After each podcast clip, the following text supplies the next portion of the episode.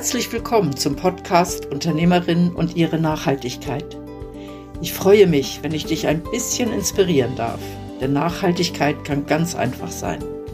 Erfahre von Unternehmerinnen, welche Herausforderungen, Stolpersteine, aber auch Erfolgserlebnisse ihnen auf ihrem Weg zu mehr Nachhaltigkeit begegnen. Mein Name ist Christine Abühl und ich wünsche dir viel Spaß bei dieser Podcast-Folge.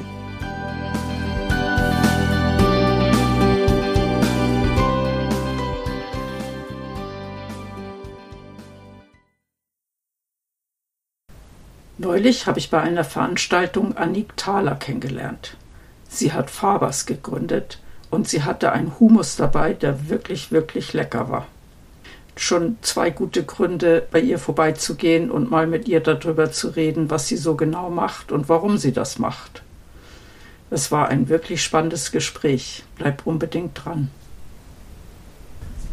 Anik, wir sitzen hier in einem ganz tollen Container, hätte ich beinahe gesagt, mitten in Zürich. Und wir haben uns einmal kennengelernt an einer Veranstaltung, wo ich euren super Humus probieren durfte. Wie bist du dazu gekommen, Humus zu produzieren? Genau, ich habe an der ETH in Zürich Agrarwissenschaften studiert und eigentlich während dem Studium so gemerkt, immer mehr Leute ernähren sich pflanzlich. Es hat immer mehr von diesen pflanzlichen Produkten in der Regal. Ähm, ich habe die selber auch mega spannend gefunden, unter anderem Hummus, wo man gerade so als Studentin ja sehr viel isst. Äh, und dann aber gemerkt, dass all die Rohstoffe, die dort drin sind, aus dem Ausland kommen. Und das habe ich mega schade gefunden, weil ich eigentlich gewusst im Studium, dass es schon möglich wäre, in der Schweiz auch Hülsenfrüchte anzubauen. Und Hülsenfrüchte sind Kichererbsen, Erbsen oder Bohnen. Und habe darum so ein meine Küche angefangen umzutüfteln, wie man dann so eine Schweizer Version von einem Hummus machen könnte. Genau, und habe dann so nachher mit dem ersten Bauer äh, in Schlieren, das ist da in der Nähe von Zürich, angefangen zusammenzuarbeiten. Der hat für uns Kichererbsen gemacht und ich habe den Hummus gemacht. Zuerst natürlich bei mir in der Küche und nachher ähm, dann in den ersten Bioläden und so ist das immer weitergegangen. Okay, was heißt das genau? Du hast mit einem Bauern, also mit einem Bauern aus der Umgebung zusammengearbeitet. Hast du den gefragt, ob er das zufällig anbaut und ihm dann das ein bisschen was abgekauft oder wie machst du das?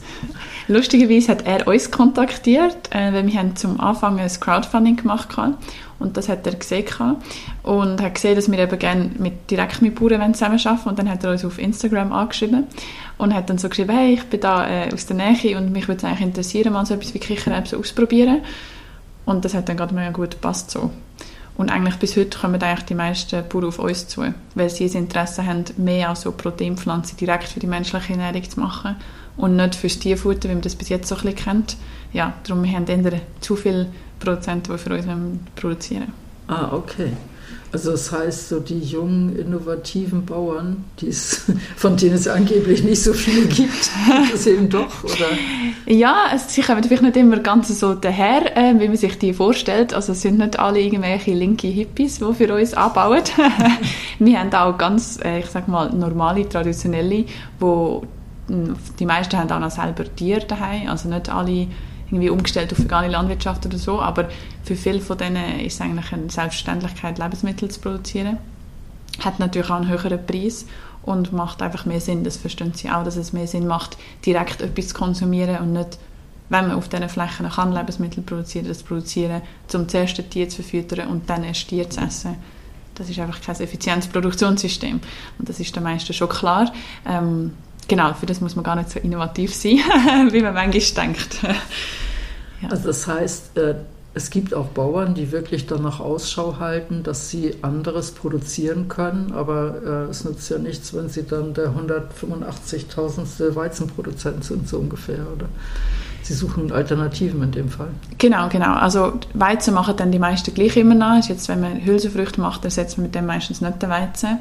Ähm, Hülsenfrüchte sind sehr spannend, weil sie bringen Stickstoff aus der Luft in den Boden als Leguminose ähm, und haben dort äh, Symbiose, wo sie mit Bodenbakterien eingehen und die Bodenbakterien können dann den Stickstoff umwandeln, dass er nachher im Boden bleibt. Das heißt, man erntet nachher und hat nachher mehr Stickstoff im Boden plus eine Ernte, was natürlich eigentlich so ein perfektes System ist, wo man eigentlich gerne mehr hätte davon. Ähm, und das suchen vor allem dann auch die Bauern. Also bis jetzt ist es auch gang und gäbe, dass man zum Beispiel Ackerbohnen über den Winter als äh, Winterfrucht sozusagen anbaut, einfach um den Boden zu verbessern und dann nicht einmal erntet. Das heißt, die werden manchmal einfach angebaut, einfach nur um den Boden zu verbessern. Und wenn man natürlich den Boden kann verbessern plus noch ernten, dann ist es äh, Win-Win. So. Ja, das ist sehr attraktiv. Genau. Ja. Wenn ich das richtig verstanden habe, dann ist es euch wichtig, dass ihr wirklich Bauern aus der Region berücksichtigt und nicht von überall, oder? Ja, also wir selber sind in Zürich. Entsprechend sind die meisten Bauern eigentlich aus dem Kanton Zürich oder äh, aus Luzern haben wir auch noch ein paar oder aus dem Bern-Mittelland so ein bisschen. Genau, wir haben uns da auf die Schweiz fokussiert. Ähm, natürlich, weil die Schweiz schon ein sehr spezielles Agrarsystem hat und darum all die Bauern, äh, die da sind, auch unter unseren Bedingungen produzieren. Genau. Okay. Und äh, unter euren Bedingungen produzieren heißt was? Äh, wir haben Bio-Anbau und wir haben IP Swiss-Anbau. Das sind so die zwei Labels, die wir haben. Ähm, wenn sie für uns produzieren, müssen sie sich natürlich mal primär an all die anderen Vorgaben halten, die es gibt, ähm, vom Bund, plus an die von den Labels. Äh, genau, und was bei uns wichtig ist, dass wir alle unsere Produzenten persönlich kennen. Das heißt, ab und zu findet auch da innen ähm, Produzenten-Feierabendbier statt, wie wir das nennen. Und dann kommen die Bauern zu uns und dann gibt es einen Austausch, ähm, weil wir kennen die alle persönlich, das ist also auch sehr wichtig und das probieren wir weiterzugeben an die Kunden, indem sie einen QR-Code auf jeder Verpackung hat dann kannst du dann scannen und dann siehst du, ah, okay, die Kichererbsen kommen jetzt vom Lukas oder die kommen jetzt äh, vom Peter oder irgendwie so. Ah, okay. Und das heißt, für eine Produktionsserie habt ihr die Rohstoffe von einem bestimmten Bauern? Oder wie macht ihr das mit dem QR-Code sonst? Genau, also wir haben pro Produkt haben wir immer zwischen drei und fünf Produzenten. Also wir haben immer noch nicht wir haben nicht wahnsinnig viel Prozent, oder das sind nicht Tausende, das, sind, das ist überschaubar. Ähm, und dann haben wir einfach immer eine Charge von dem und dann brauchen wir die für ein Zeitchen und nachher wechseln wir auf einen anderen. Ah, okay. äh, und ab und zu tun wir auch, wenn es sich über die Logistik Sinn macht, tun wir auch mehrere Chargen zusammen und dann steht dann halt beim QR-Code stehen vielleicht zwei, drei Namen. Aber ähm, immerhin kann man nachvollziehen, wer dann dort dahinter steht. Ja. Und dadurch, dass ihr mit Hülsenfrüchten arbeitet könnt, das sind ja Produkte, die getrocknet werden oder die nicht sofort verarbeitet werden, könnt ihr das auch so steuern, oder? Genau, genau. Also die Hülsenfrüchte kann man bis zu sechs Jahre lagern. Von dem her, wenn die ab dem Feld kommen, dann werden sie noch getrocknet, sodass sie nachher lagerfähig sind und nachher kommen sie zu uns an Lager und dann produzieren wir alle Wochen. Ähm, okay. Genau. Und wenn ihr jetzt produziert, dann verlasst ihr die Nachhaltigkeit oder das Produkt nachher kommt irgendwo rein? Wie, wie, wie sieht das aus mit eurem Verpackungsmaterial? Genau, also zuerst kommen natürlich noch alle anderen Rohstoffe dazu, weil im eigenen Anbau haben wir jetzt nur die Hülsenfrüchte. Ähm, das Gemüse zum Beispiel aber beziehen wir auch direkt von einem Bauer, aber das wird dann nicht nur für uns abgebaut, der produziert auch für andere so. Ähm, und beziehen aber auch sonst alle Rohstoffe direkt von Schweizer Bauern. Das heißt zum Beispiel auch der Meerrettich im Rande Meerrettich-Hummus oder der Chili im Chili-Rüebli-Hummus ist alles direkt von 1%. Ähm, das ist schon mal ein, ein grosser Aufwand, den die meisten Unternehmen eigentlich nie betreiben. Die bestellen einfach bei einem Lieferant alles ein bei uns ist es sehr wichtig, dass wir auch bei diesen Spezialprodukten so die direkten Kontakt haben. Ähm, genau, und die Produktion findet nachher in der äh, Metzgerei statt, auch hier in Zürich. Ein bisschen unkonventionell vielleicht so für ein äh, veganes Lebensmittel, aber die machen sehr viele andere, auch so pflanzliche Produkte, ähm, für andere Unternehmen auch. Und äh, sie haben einfach auch die Anlagen, die es braucht. Und wir haben von Anfang an eigentlich entschieden, dass wir nicht selber produzieren wollen, sondern uns dort zusammen tun, weil durch das haben wir nie müssen die Anlagen anschaffen, plus die Anlagen werden auch ausgelastet. Genau.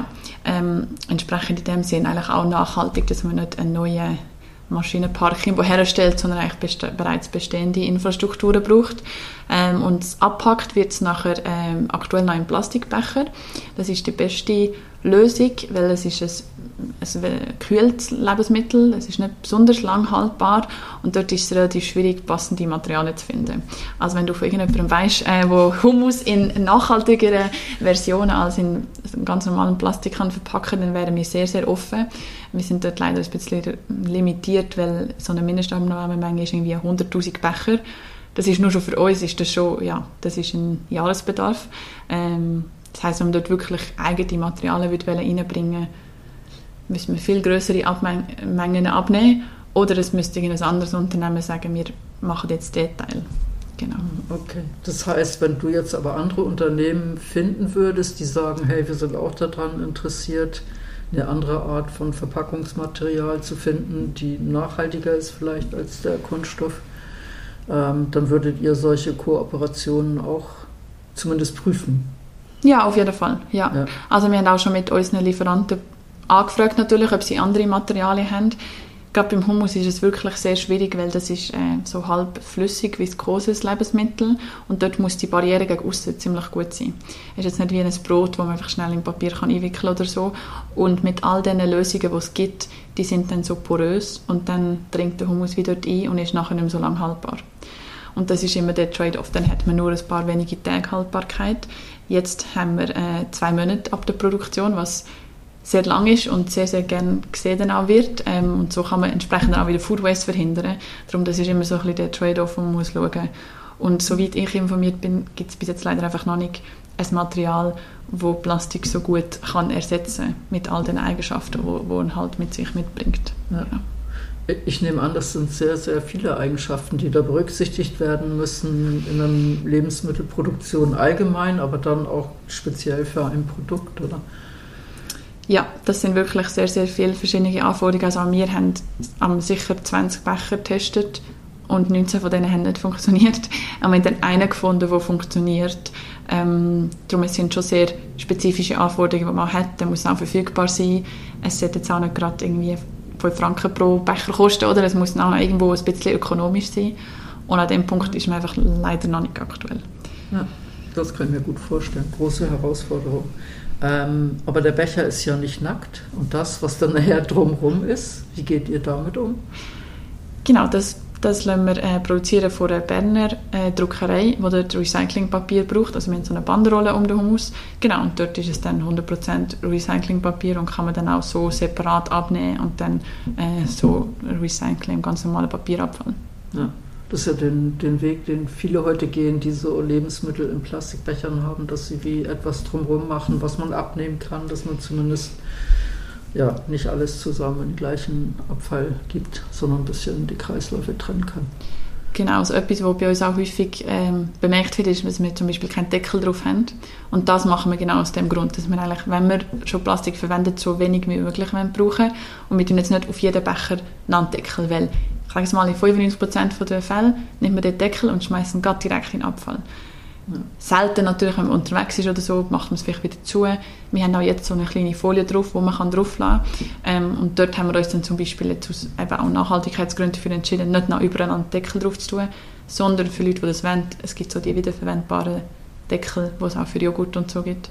Die passen perfekt auf unseren Hummus. Mhm, okay. Genau mit einem kleinen Tipp schon erledigt sozusagen. Genau, genau. Wobei auch häufig wird gesagt, ja, aber es wäre trotzdem praktisch, wenn man unterwegs ist oder so. Aber wir haben gefunden, ja, wieso äh, das machen? Einfach, das ist gerade ja. nochmal so genau gleich viel Gewicht. Ja. ja.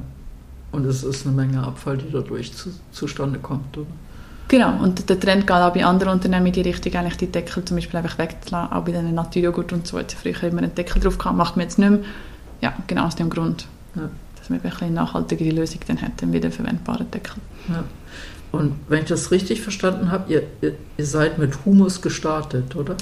Ja, genau. Ihr, ihr, seid nicht bei Humus geblieben. Nein, das sind wir nicht. Äh, genau, wir haben angefangen mit dem Humus. Wir haben vier verschiedene Sorten Humus. Wir haben aber von Anfang an eigentlich gewusst, dass wir keine Humusfirma per se sein sondern einfach die pflanzlichen Proteine irgendwie auf unsere Teller bringen und haben darum jetzt ein neues Produkt lanciert. Und zwar haben wir noch einen Falafel auf Erbsenbasis und zwei Burger Patties auf Ackerbohnenbasis. Okay, das hört sich schon nach einer rechten Palette an. Also wie lange dauert das, wenn ihr ein neues Produkt entwickelt, von der Idee bis das dann auf den Markt kommt? Der Hummus war natürlich unser erstes Projekt gewesen, und darum ist es relativ lang gegangen, weil dort muss man noch alles herausfinden, von A bis Z, wie das funktioniert. Das habe ich vorher auch nicht gewusst und haben wir das eigentlich alles selber müssen beibringen ähm, Beim Burger und beim Falafel ist es dann schon ein bisschen schneller gegangen, weil man schon man kennt schon Verarbeiten, man kennt schon Lieferanten, es ist alles so ein bisschen einfacher. Aber auch dort ist es äh, sicher ein Jahr gegangen, bevor dann das Produkt wirklich im Laden ist, weil das hängt dann auch noch von vielen anderen Faktoren ab. Ähm, zum Beispiel auch von den Läden, wenn sie es dann listet. Ähm, bis man alle Verpackungsmaterialien, alles zusammen hat, dauert das doch gleich immer recht lang. Ja.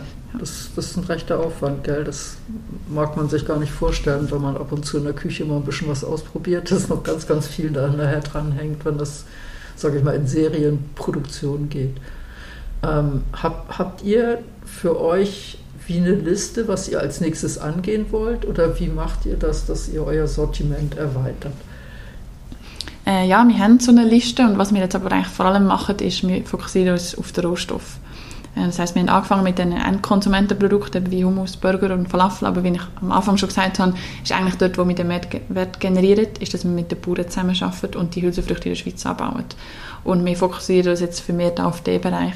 Das heißt, wir entwickeln nachher dort basierend auf dem Rohstoff äh, neue Rohstoffe, die dann andere Unternehmen können integrieren in ihre Produkte. Oh, okay. ähm, verkaufen dort vermehrt dann aber teilweise auch in Gastro einfach ganze Hülsenfrüchte oder andere Unternehmen, die eben pflanzliche Produkte produzieren und gerne Schweizer Rohstoff hätten, dann direkt den Rohstoff an sie, dass sie dann ihre Produkte auf dem können produzieren können. Das ist wie, wie so euer Hauptfokus oder ist das das, wo ihr eigentlich nachher hin möchtet, dass ihr sagt, ihr seid das Unternehmen, was Schweizer Anbieter für solche Produkte hat. Genau, weil bis anhin ist 100% von den pflanzlichen Proteinen oder 98 vielleicht, wenn man unsere kleinen Mengen abzieht davon, äh, ist Import. Ja. Ähm, und das wollen wir auf ändern, weil das steht überhaupt in keinem Verhältnis in allen anderen Bereichen, Gemüse, Fleisch, Milchprodukte, äh, Früchte, ist man sehr, sehr gut versorgt mit, äh, mit inländischen Produkten. Wenn es um pflanzliche Proteine geht, überhaupt nicht. Ja. Was eigentlich verwunderlich ist, weil ich kann mir vorstellen, früher war das anders, oder?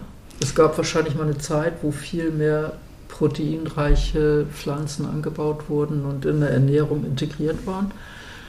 Ja. Und das dann irgendwie mit der Fleischproduktion hat sich das abgelöst. Ähm, was mich immer besonders interessiert, weil irgendwie, ich weiß nicht warum, aber wie sieht das mit Lupinien aus? Mhm. Äh, sehr spannende Kultur, ja. Ähm, dort gibt es ein großes Problem, wieso noch nicht in der Schweiz so gut ankommt. Und zwar, sie hat sehr viel Bitterstoff drin. Ähm, Alkaloid sind die und wenn man die, also wenn man den Turbine so isst, ist es einfach extrem bitter und das kann, äh, einerseits ist es unangenehm zum Essen, weil es nicht fein ist und andererseits kann es auch gesundheitsschädigend sein. Äh, und bis anhin hat man keine Sorte gefunden, die in der Schweiz so funktioniert, dass das nicht drin ist. Ah, okay. Das heißt, dort braucht es auf jeden Fall noch Fortschritt auch in der Forschung.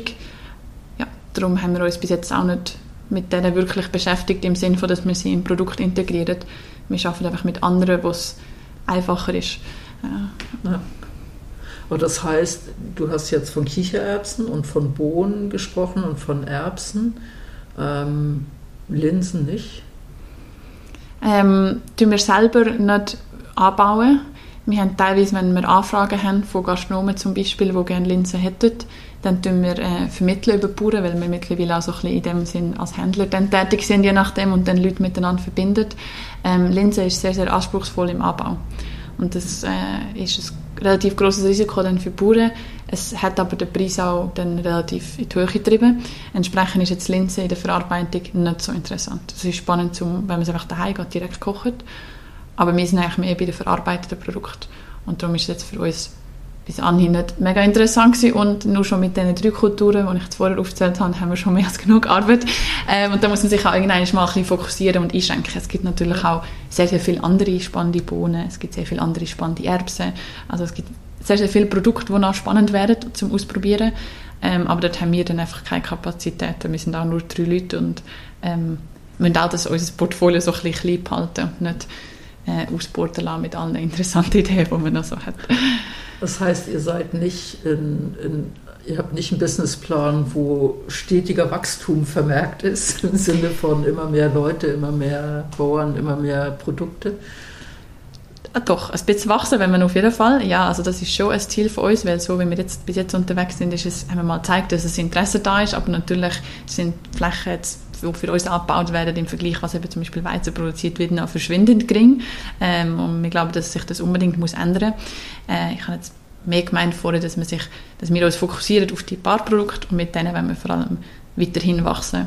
Ähm, und die anderen Bereiche lassen wir dann vielleicht eher übrig, die auch in diesem Bereich unterwegs sind. Ah, okay. Das heißt, ihr lasst in dem Sinne Mitbewerbern genügend Platz. Genau, ja. Also es gibt zum Beispiel im Lupinenbereich gibt schon Unternehmen, die dort äh, darauf arbeiten. Es gibt sehr viele Bauern, die im, im, in der Linsenvermarktung sehr gut sind. Ähm, Soja zum Beispiel wird auch schon viel gemacht von anderen Unternehmen. Ähm, ja, für uns haben wir uns jetzt auf die drei Kulturen konzentriert, weil die sehr, sehr spannend sind und gut funktionieren. Ja. Finde ich noch einen spannenden Ansatz. Ist ein bisschen anders als das, was man sonst so von Unternehmen oft hört. So, ah, da, müssen wir den Markt ausweiten und da müssen wir noch größer werden und das sollten wir noch dazu nehmen. Äh, ihr, ihr schaut eigentlich, dass ihr konsequent irgendwo auf einem Gebiet seid und wahrscheinlich auch dann auf dem Gebiet gut seid, oder? Ja, man muss natürlich wissen, dass wir äh, erst seit zwei Jahren äh, überhaupt unterwegs sind. Also wir sind noch sehr jung. Entsprechend haben wir auch, wir sind erst noch im Aufbau. Ja. Ähm, und jetzt wollen wir zuerst mal das, was wir angefangen haben, mal ein bisschen gut auf die Beine setzen, bevor man ein neues Projekt anfängt. Wir müssen uns eher davon abhalten, dass wir die ganze Zeit neue Sachen anfangen. Also der Reiz ist immer sehr groß, spannende neue Projekte anzufangen. Ähm, ja, genau. Darum ist jetzt mal fürs Erste einfach mal auf dem, was man hat, das mal richtig zu machen und umzusetzen und dann vielleicht zu einem späteren Zeitpunkt kann man dann immer noch ausweiten. Finde ich einen wunderschönen Abschluss. Merci vielmal für das Gespräch, Annik. Ja, danke vielmals für die Einladung.